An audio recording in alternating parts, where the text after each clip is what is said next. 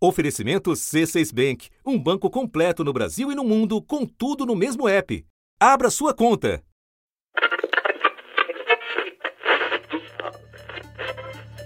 Hospitais superlotados, escolas vazias, um governo central que sonega informações.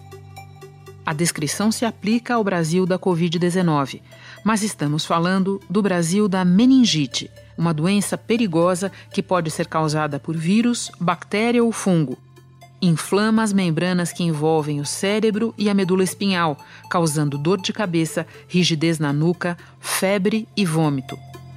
Em muitos casos, pode ser fatal ou deixar sequelas graves, como surdez e necrose de membros. Ficou tudo muito obscuro, as pessoas falavam no canto da parede, como se fosse uma coisa comentar. A gente, eu tinha nove anos de idade, não entendia nada, eu fui isolada da escola. O Brasil, que já tinha passado por dois surtos, um nos anos 20 e outro em 1945, viveu sua epidemia mais letal da doença na década de 70, quando dois tipos dela se disseminaram por aqui. O tipo C, a partir de 1971 em São Paulo, e o tipo A, em 74. De 1970 a 1972, a meningite matou cerca de 13% das pessoas que pegaram a doença, isso só aqui na cidade de São Paulo. No ápice dessa epidemia, em 1974, mais de 30 mil brasileiros ficaram doentes. Só que a maioria da população não tinha ideia do que se passava. Em setembro de 1972, o jornal O Globo trouxe as declarações do então ministro da Saúde, Mário Machado de Lemos, que disse que não havia epidemia de meningite. Para o ministro, as informações divulgadas pela imprensa não eram verdadeiras e só serviram para criar pânico entre a população. Da redação do G1, eu sou Renata Loprete e o assunto hoje é a epidemia que a ditadura militar escondeu. Um episódio para lembrar o que se perde em tempo e em vidas quando um governo resolve negar a realidade e manipular dados. Neste episódio, eu converso com o historiador e mestre em saúde pública Carlos Fidelis Ponte, pesquisador da Fiocruz. Antes, a jornalista Eliane Cantanhede nos conta como teve seu trabalho censurado ao fazer revelações sobre a epidemia de meningite. Quarta-feira, 10 de junho. Eliane, no início de 1974, quando a ditadura militar ainda tentava esconder a realidade da epidemia de meningite no Brasil, você fez uma entrevista muito importante que terminou censurada. Conta para nós a história dessa entrevista. É muito bom falar sobre isso, sabe? Para lembrar como é que o mundo era pior e o mundo pode ficar pior sabe? Eu era uma jovem jornalista em 1974 e naquela época os ministros não eram acessíveis à imprensa como vieram a ser ao longo do tempo e são até hoje. Com ressalvas. É, com ressalvas.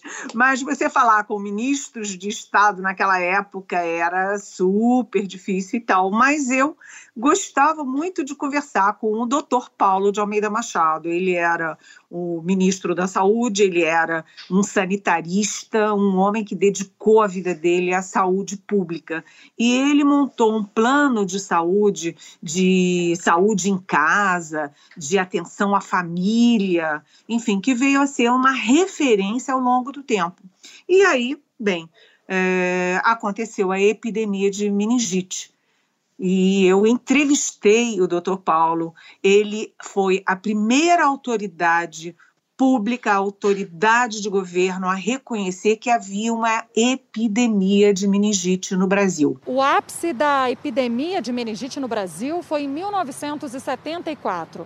O país vivia uma escalada de dezenas de milhares de casos da doença e a crise de saúde pública já tinha se agravado quando veio a vacinação em massa. Eu cheguei na Veja, eu era repórter da Veja, cheguei na Veja, é, tipo, a entrevista foi gravada, estava tudo no gravador, etc. Tirei a entrevista, é, escrevi naquela época, era máquina de escrever, era lauda de papel e depois que você escrevia, aquilo tudo ia para o teletipista.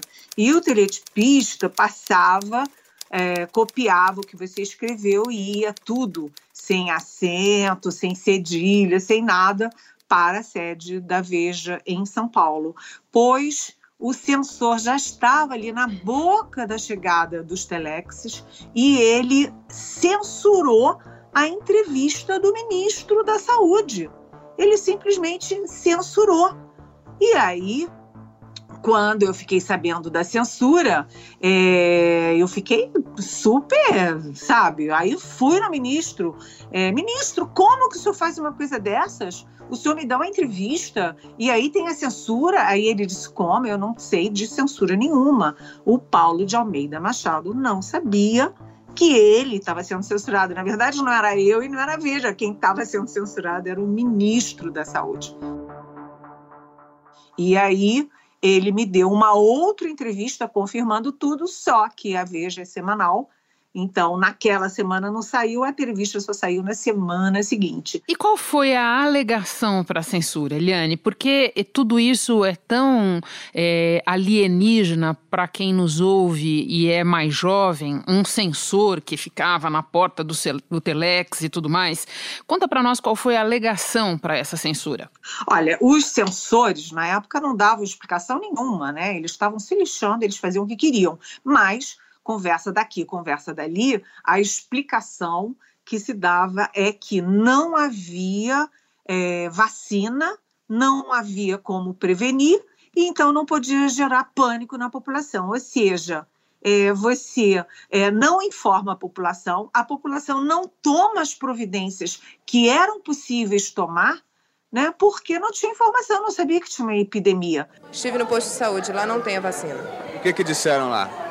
Eles disseram que ainda não há caso confirmado de surto, que o surto eles consideram acima de 200 casos é, constatado pelo meningococcus, porque existem outros tipos de meningite, né? É como hoje, se você escondesse hoje, você não teria, a, a pandemia de hoje, você não teria como é, fazer toda essa política de isolamento que governadores fizeram para tentar minimizar o estado de coisas. Ou seja, mesmo sem vacina suficiente, porque são vários tipos de meningite, né? Tem a meningocócica, etc. Tem viral, tem bacteriana. E não tinha vacina, tinha para alguns tipos de meningite poucas doses. Então, é, eles, como não tinha vacina, não queriam criar pânico. E aí não davam as lições necessárias para a população. O que fazer nessas horas? Que tipo de é, cuidados você tem que ter? Com você, com a sua família, com a sua casa, com seus amigos, com as pessoas com quem você convive. Ou seja, se não tem vacina, você tem outras formas de minimizar o impacto da coisa. Só que tanta demora na resposta à doença provocou uma onda de desconfiança nos anos seguintes. A senhora procurou algum posto público para ver se dava vacina de graça? Isso. Não, não quero. Por quê? Não confio. Renata, teve uma coisa interessante naquela época, porque depois eu, inclusive, fui a uma. A, uma, a um processo de vacinação no interior do Maranhão. E eu fiquei muito, muito impressionada. As pessoas ficavam horas e horas e horas no sol, no calor, na terra. De vez em quando um desmaiava, bafe cansaço e ninguém deu um grito, ninguém reclamou, ninguém exigiu os seus direitos. E é aquela circunstância que a gente quer que nunca mais volte para esse país, né, Renata? Eliane, eu agora vou conversar com o historiador Carlos Fidelis Ponte. Antes eu te agradeço, muito obrigada por compartilhar conosco a tua história. Muito obrigada, beijão para você.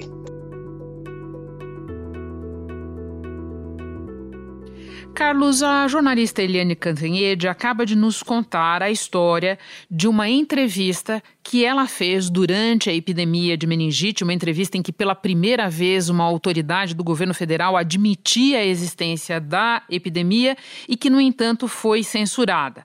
Só que você sabe melhor do que ninguém que a epidemia começou anos antes. Então eu te peço para a gente voltar no tempo e lembrar quando e onde ela começou epidemia de meningite ela era endêmica, no, é, a meningite era endêmica no país. E, e a epidemia começa mesmo em 1971, né, em Santa Amaro, na zona sul de São Paulo, uma zona é, bastante pobre. Né, e, e, e como não houve um combate imediato, ela foi se espalhando até eclodir num grande surto em 74, 75. Entendi. Então, pelo que você está no, é, nos contando, tem uma dinâmica quase oposta à do coronavírus agora, que começou em áreas mais centrais e depois foi para áreas mais periféricas e mais adensadas. Confere? Confere. O que, o que de certa maneira, é, promoveu um certo silenciamento dessa epidemia. Né, porque estavam em áreas pobres é, e, e cujo Estado não dava muita atenção. Né? Se confundia com outros males na, naquela, naquela região. Então, é, é diferente quando você tem uma epidemia que chega pelo aeroporto e atinge um bairro nobre de uma cidade como Rio de Janeiro ou São Paulo. É, havia no mundo é, já focos epidêmicos, né? E é, no, nos anos é, 60 e 70 houve um, uma grande é, migração de, de, população do Nordeste para o Sudeste. Essa migração vai formar os cinturões de miséria que hoje envolvem os grandes centros. Essa configuração criou um, um, um nicho próprio para o cultivo de, de enfermidades e, e, e, condições de transmissão, né? condições de você pegar a doença e condições de transmiti-la também.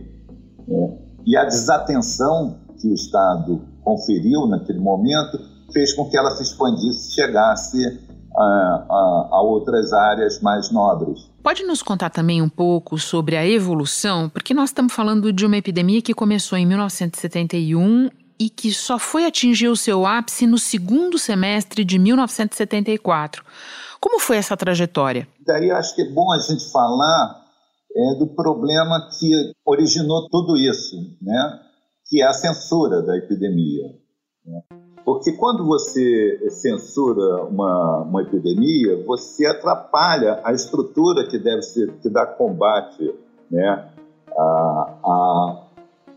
epidemia. Né? Você atrapalha a estrutura de saúde que, porque você reduz a circulação de informações, você empobrece o debate, né? você acaba atrapalhando a compreensão do fenômeno né? e do desenho de estratégia para lidar com ele.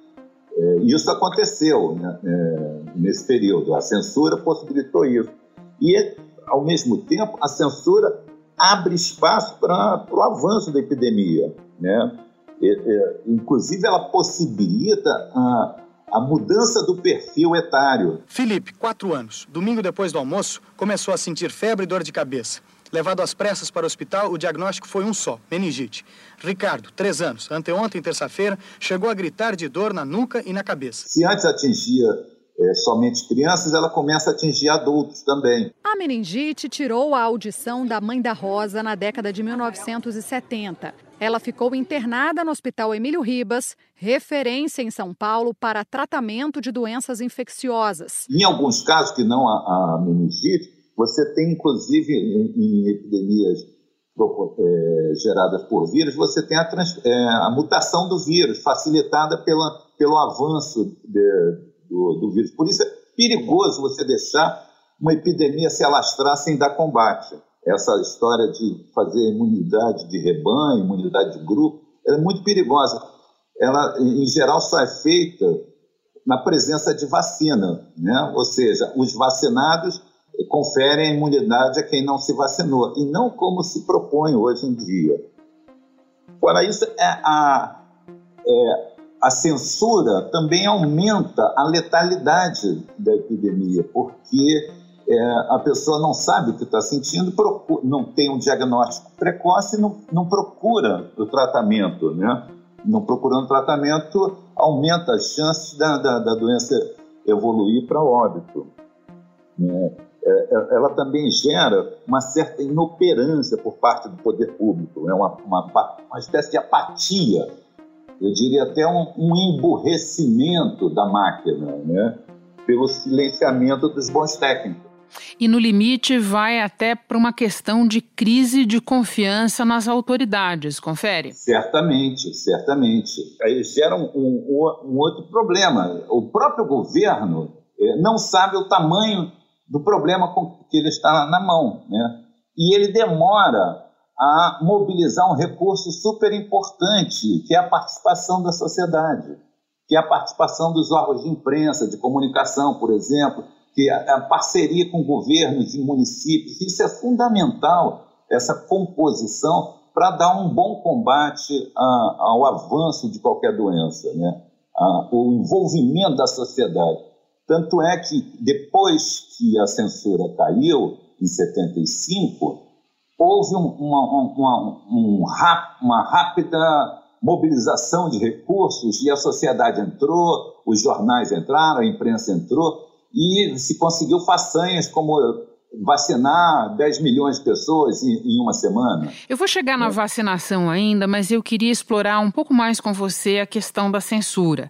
Porque quem nos ouve e não viveu esse período, talvez tenha até dificuldade de entender é, qual é o argumento, a gente não pode chamar nem de argumento, mas qual é o pretexto para isso, né? Sempre começa com aquela conversa de não causar pânico na população, né? E as informações vão sendo é, é, suprimidas. Dá um pouco para nós é, esse quadro da época. Eu sou de São Paulo, por exemplo, e eu me lembro perfeitamente que num dado momento, ou em vários momentos, o Hospital Emílio Ribas estava operando numa capacidade muito superior à que ele tinha e muita gente, muita gente nem sabia, as pessoas só tinham medo de passar na frente do Emílio Ribas. É, o Brasil vinha de uma da época do milagre, né?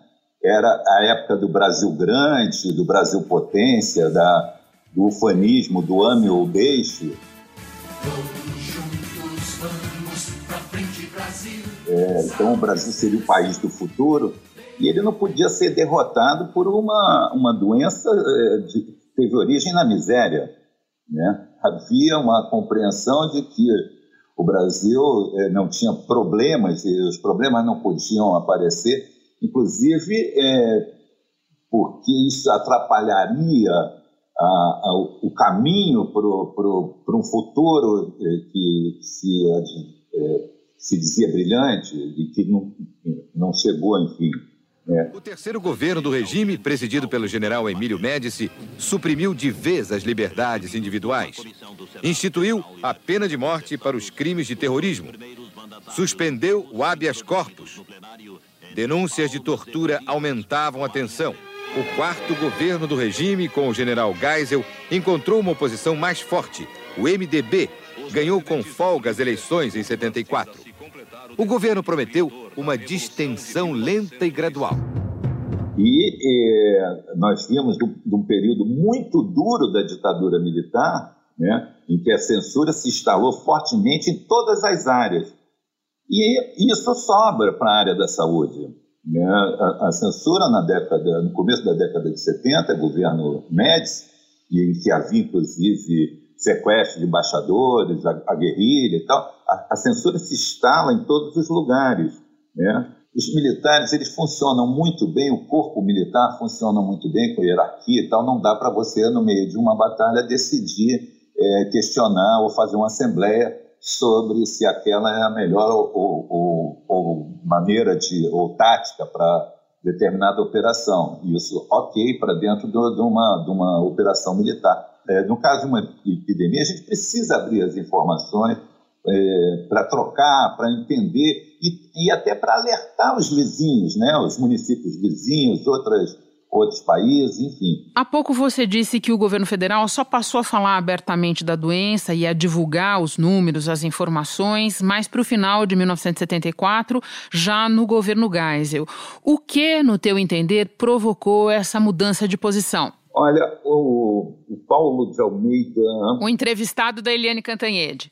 Isso. Ele, quando assume o ministério, ele, ele se depara com esses cinturões de miséria, né, com essa efervescência das cidades grandes, principalmente do Sudeste, e ele diz né, declara que o Ministério não está aparelhado para lidar com essas doenças. E o próprio ministro do Planejamento tinha uma visão mais moderna, né, mais, mais afeita ao diálogo.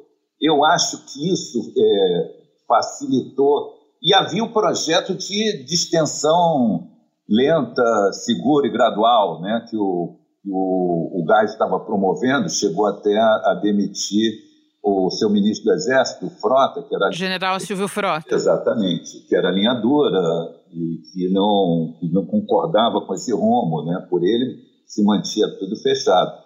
Então, o governo Gás é um governo, é, é, ele, ele não é homogêneo, né? ele convive, a linha dura convive com outras forças que querem é, abrir. E havia pressão da sociedade.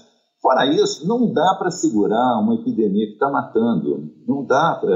É chega um momento que, com toda a censura, essa epidemia vaza, não tem jeito. Né? Se bobear, tem mais militar no Ministério da Saúde hoje do que no governo Geisel, mas vamos em frente. A, a partir desse momento, a partir dessa mudança de posição, o que foi feito efetivamente para combater a epidemia de meningite? Aí tem um saldo bom, Renata, porque é, se constatou que se precisava vacinar e se constatou que não existia quantidade de vacinas é, no mundo à disposição do Brasil.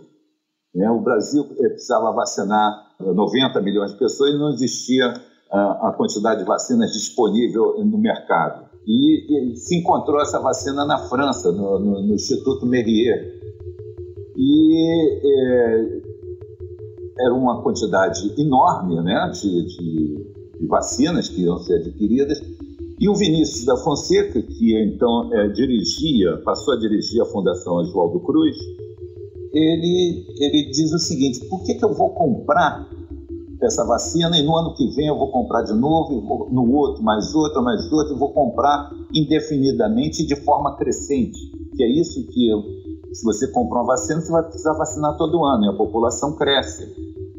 E ele então resolve condicionar o negócio a um, um contrato de transferência de tecnologia. Né? E ele cria na Fiocruz biomanguinhos para fazer justamente a vacina contra a meningite. E atrás desse contrato vieram outras vacinas, como a polio, o sarampo, enfim, uma série delas que hoje já estão incorporadas é, é, ao calendário de vacinação e, e o Brasil domina é, amplamente tais tecnologias, que é uma questão até de soberania. Né? Se você é atingido por uma, uma epidemia, uma pandemia como, como a gente está vendo agora, e de repente você está refém, você não tem respirador, ou você não tem a vacina, ou você não tem, às vezes, nem a máscara, nem os, o, os equipamentos de proteção individuais. Então, se pega num contrapé que é, a gente precisa tomar cuidado. O Estado brasileiro ele sempre corre atrás, está né? Tá sempre um passo atrás do, dos eventos. E esses eventos, é, na epidemiologia, por exemplo, a gente prevê que outras pandemias, outras epidemias vão assolar o Brasil o Brasil e o mundo. Só acrescentando algumas informações, Carlos, foi nessa época em que o governo já admitia a existência da epidemia que escolas foram fechadas e algumas delas, da rede pública, foram transformadas em hospitais de campanha. E só para lembrar como o autoritarismo não morre fácil, mesmo nessa etapa em que já se reconhecia a existência da epidemia, os boletins diários com informações sobre ela passavam pelo SNI, o extinto Serviço Nacional de Informações e pelo próprio presidente da República. Agora, Carlos, essa campanha de vacinação foi muito bem sucedida. Eu, aliás, tenho uma lembrança vívida dela, porque foi a primeira vez em que eu não tomei vacina no posto e sim na escola, com aquela temível pistola de aplicação que ficava todo mundo apavorado na fila, mas no final deu tudo certo. Conta para nós um pouco sobre os resultados dessa campanha. Essa campanha ela, ela tem um, uma coisa é, que, que é, chama atenção, é o número de voluntários.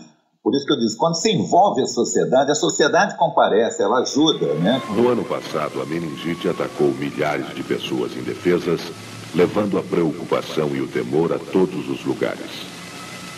Nossa inimiga deve voltar neste inverno. Vacine-se e procure encaminhar o maior número de pessoas aos postos de vacinação. Auxilie na campanha de defesa contra a meningite. É, as empresas também ajudaram, os órgãos de comunicação ajudaram bastante, é, falavam dos pontos de vacinação, de quando ia ter a vacinação, enfim, é, incentivavam a vacinação. E você tinha a vacinação assim, na rodoviária, na, na, na estação de trem, é, no, no, nos pontos de grande circulação de, de, de, pessoas, né? E realmente aquela pistola, ela facilitava muito, né? Ela dava medo, mas facilitava bastante, porque ela permitia, primeiro, que o, o, o manuseio por um voluntário, segundo, porque você podia, é, um voluntário podia ser rapidamente treinado a usá-la, né? E segundo, porque você com uma coisa daquela, você vacinava 100 pessoas, 200 pessoas, é, com rapidez muito muito grande, apesar do medo que causava na criançada, né? Imagina o terror. Mas foi para o bem, foi para o bem. Agora, Carlos, nós estamos lembrando aqui de uma epidemia que aconteceu quase 50 anos atrás e que foi, durante boa parte da sua duração, escondida da população, pelo menos escondida nas suas reais dimensões.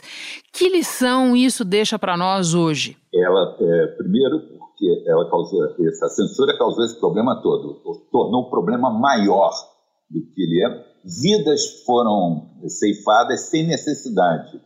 Né? A gente podia, já lá em 71, estar tá mobilizando recursos, a gente poderia estar tá recrutando pessoal, a gente poderia estar tá vasculhando a cena internacional para ver quem seria o melhor fornecedor de vacinas, a gente poderia estar fazendo uma série de, de coisas em 71, não esperar e não esperar que a coisa eh, saísse do controle no final de 74, 75. Então, o, o prejuízo maior, certamente, é o número de vidas que foram perdidas sem necessidade. Então, é, esse é, é, um, é primeiro momento. Eu fico muito triste ao, ao, ver declarações do presidente da República, por exemplo, dizendo que o maior problema que é, o país tem hoje são as manifestações contra o governo dele. O maior problema que o país tem hoje, certamente, é a pandemia e logo depois a, a questão econômica. Né? Primeiro as vidas, depois a economia, mas me parece que ele está mais preocupado com a posição, manter sua, o seu cargo, manter a sua posição, do que outra coisa. E isso é lamentável. Carlos, muito obrigada por compartilhar conosco o teu conhecimento, a tua experiência. Bom trabalho para você. Muito obrigado, espero ter contribuído. Ao contrário do que acontece com o novo coronavírus, para a meningite há vacina, como lembramos neste episódio, e tomá-la é fundamental. O SUS oferece cobertura para algumas das variações da doença listadas a seguir.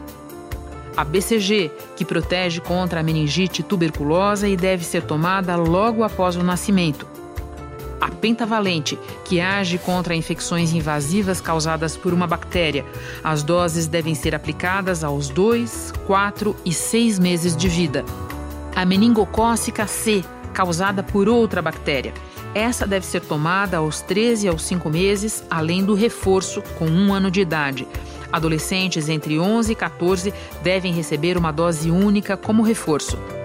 Por fim, a pneumocócica 10, que protege contra várias doenças, inclusive um dos tipos de meningite.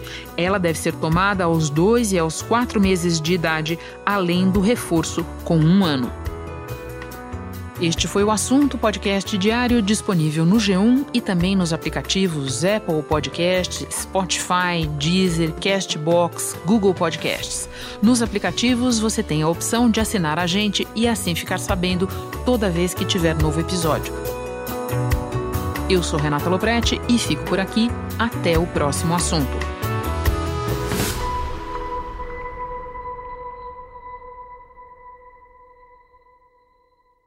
Você no topo da experiência financeira que um banco pode oferecer. Escolha um banco completo no Brasil e em qualquer lugar do mundo. Abra sua conta no C6 Bank.